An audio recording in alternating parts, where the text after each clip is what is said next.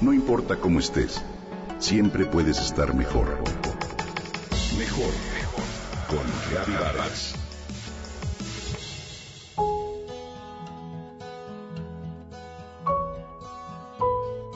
Fue la primera escritora venezolana que obtuvo reconocimiento crítico fuera de su país. Sus dos novelas tuvieron una amplia difusión Francia, España e Hispanoamérica inmediatamente después de que se publicara en los años 20. La autora recibió el homenaje de Miguel de Unamuno y Juan Ramón Jiménez. Te hablo de Ana Teresa Parra Sanojo, escritora que nació el 5 de octubre de 1889. Fue hija de padres venezolanos residenciados en París. Su padre, Rafael Parra Hernáiz, fue cónsul de Venezuela en Berlín y su madre, Isabel Sanojo, descendía, a decir de la propia Teresa, de la vieja sociedad colonial de Caracas. Parte de su infancia transcurrió en el Tazón, la hacienda familiar, ubicada entre Tumerito y Piedra Azul y en la apacibilidad del hogar caraqueño.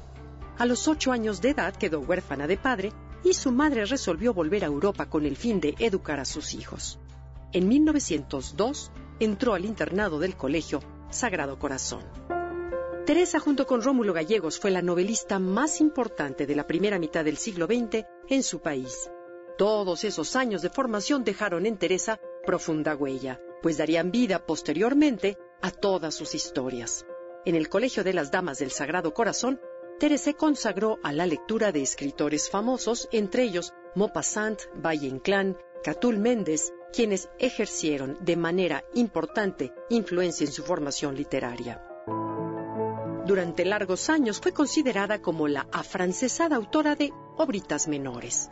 Sin embargo, su primera novela desató críticas entre los venezolanos más conservadores, Ifigenia, escrita en 1924 y fue calificada de volteriana, pérfida y peligrosísima en manos de las señoritas contemporáneas. Con la visita del infante Fernando de Baviera y Borbón a Venezuela, Teresa es elegida para contestar un mensaje enviado por la infanta Paz de Borbón dirigido a Chile y recibe grandes halagos por la profundidad de su texto, pero sobre todo por el encanto con el que lo redacta. Publica cuentos fantasiosos en los periódicos de Caracas y así se dedica con entusiasmo a la tarea de leer, escribir y comienza el diario de una señorita. En 1924 participa en un concurso en la ciudad de París y obtiene el primer premio. En 1927, durante un viaje a Cuba, en la Conferencia Interamericana de Periodistas, conoce a la escritora Lidia Cabrera, con quien tiene gran amistad. Regresa a Europa y se establece en Vevey, junto al lago Alemán, donde comienza su segunda novela de nombre Memorias de Mamá Blanca, publicada en 1929 en París. Esta historia representa el sentimiento de nostalgia, pero sobre todo la gran sensibilidad de Teresa, así como la añoranza de su tierra, de los años en la hacienda y del campo venezolano.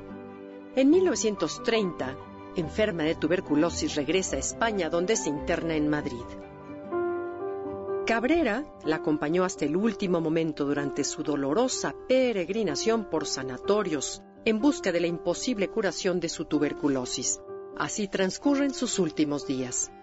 Falleció el 23 de abril de 1936 y en 1947 sus restos fueron trasladados a Caracas e inhumados en el Cementerio General del Sur y el 7 de noviembre del 89 fueron sepultados en el Panteón Nacional. Teresa se convirtió así en la primera mujer venezolana en penetrar este mausoleo.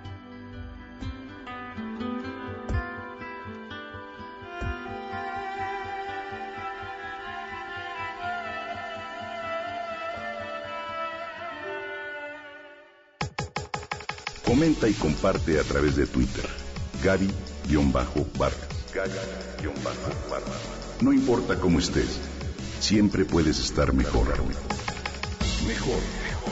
Con Gaby Vargas.